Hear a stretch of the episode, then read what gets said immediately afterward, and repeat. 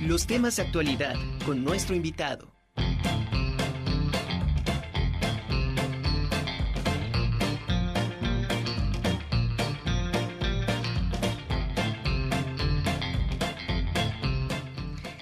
¿Qué crees, Anamis? Del otro lado eh, tenemos también a la rectora, la doctora Lili Cedillo Ramírez, quien también va a estar en esta ocasión para platicar de este tema, a quien me da mucho gusto saludar y que esté con nosotros aquí en la Conjura de los Necios. Doctora, ¿cómo, está, usted? Doctora? Muy bien, saludo con mucho afecto a todos los que nos escuchan, a, a Anami y a usted, Angie más que contenta de estar compartiendo unos minutos con ustedes.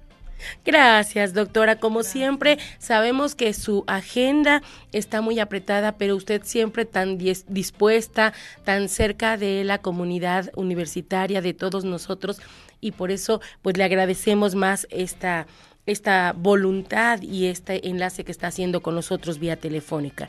Doctora, en este día tan importante, 66 años de la autonomía universitaria, ¿qué representa para usted como máxima autoridad de nuestra institución? Angie, es un día para de verdad recordar a todos los que nos han dejado este legado, el legado de la autonomía universitaria. Y, y como ustedes bien dicen, ya 66 años de que nuestra institución fue reconocida como una institución autónoma.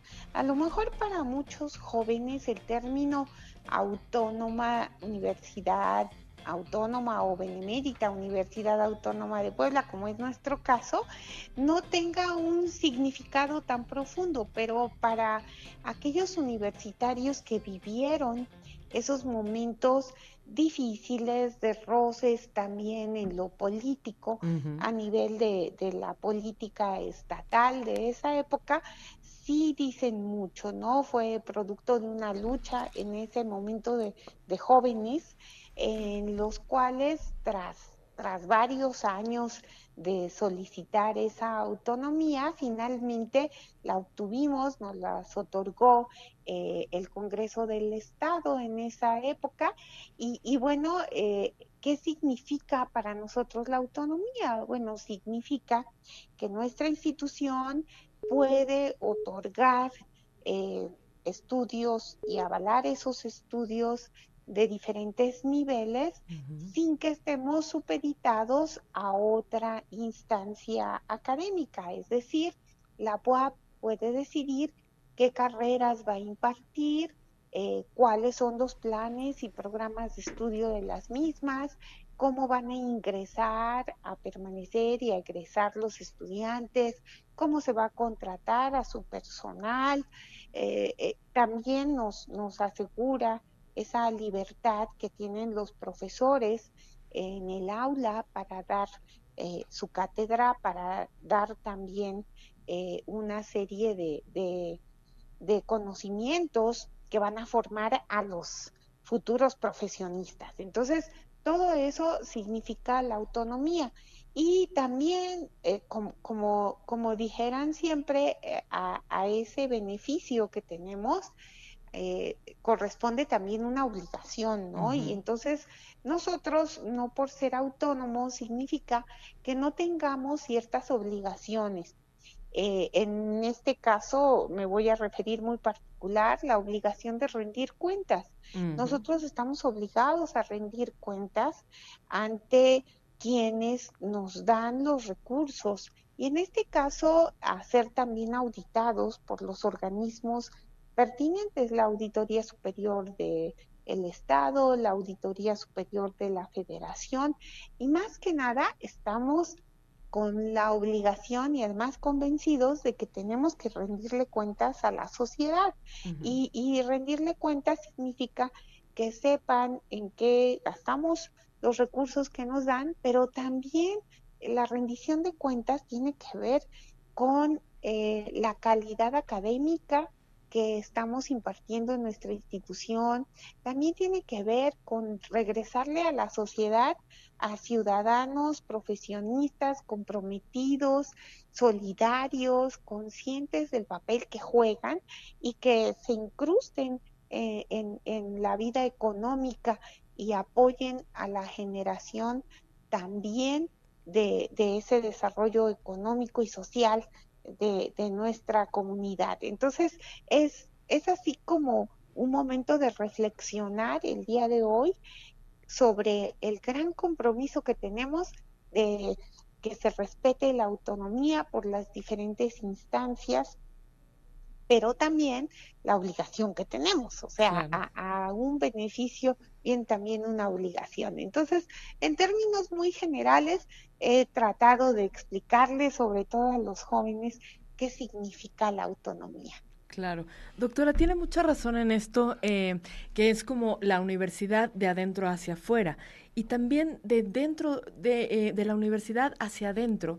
También está esta parte que, que permite a la universidad dentro de la autonomía el poder tener estos organismos que sean los ejes rectores por ejemplo, me refiero al consejo, a todas estas personas que son eh, de manera autónoma, eh, eh, la universidad puede permitirse tener un consejo que apruebe y avale todas estas acciones que la universidad eh, propone para el beneficio de la, de la comunidad universitaria, ¿no?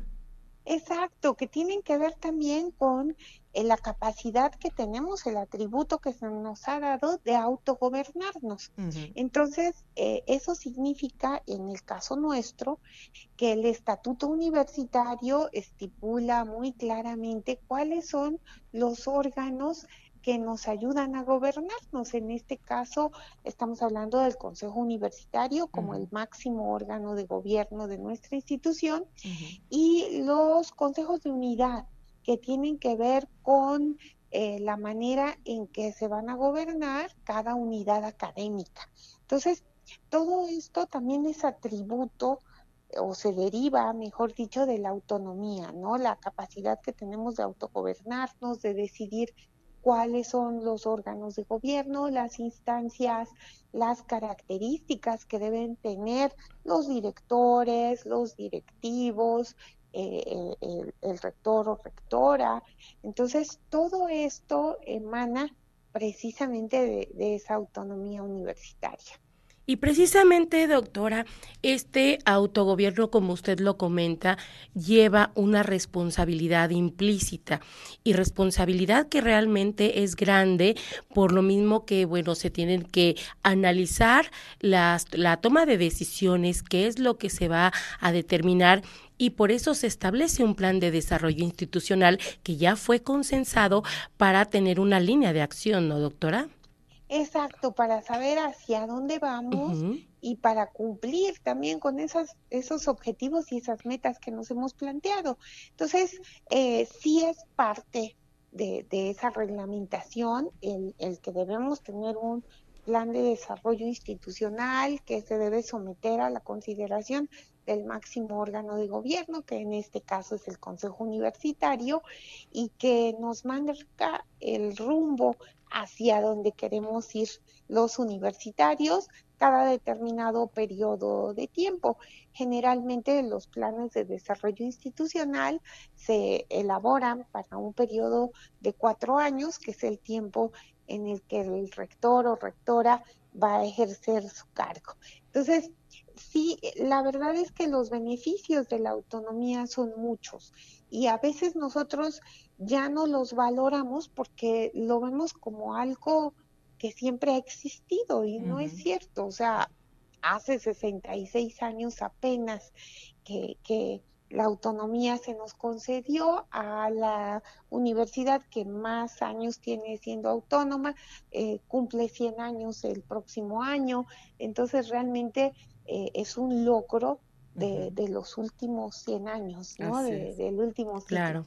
Así es, un logro bastante, bastante importante, y no solamente para los universitarios, sino también para la sociedad en general, porque generó, bueno, muchos, muchos beneficios.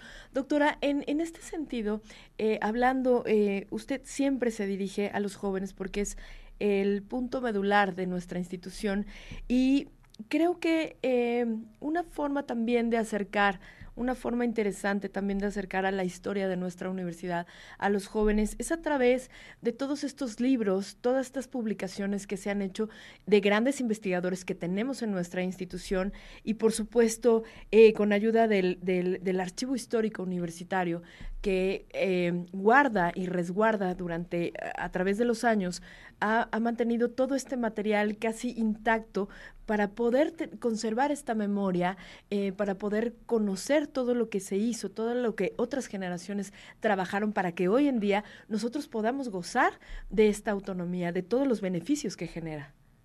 Así es, yo invito a, todos, a estudiantes, a profesores, sobre todo hay muchos profesores jóvenes que se han incorporado en los últimos años a, que conozcan de este legado a través de los libros, de las publicaciones en general que se han hecho, por ejemplo, a través de, la, a través de la Gaceta Universitaria, que están en el archivo histórico de nuestra institución y, que sepamos y vivamos lo que en esa época, hace 66 años, estaba sucediendo en nuestra institución.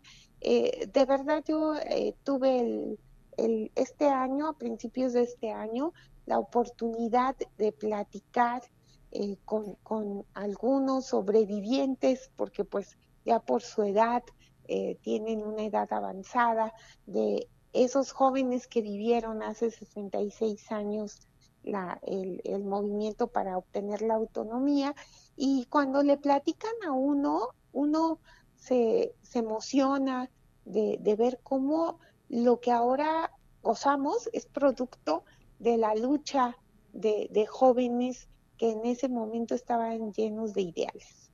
Así es.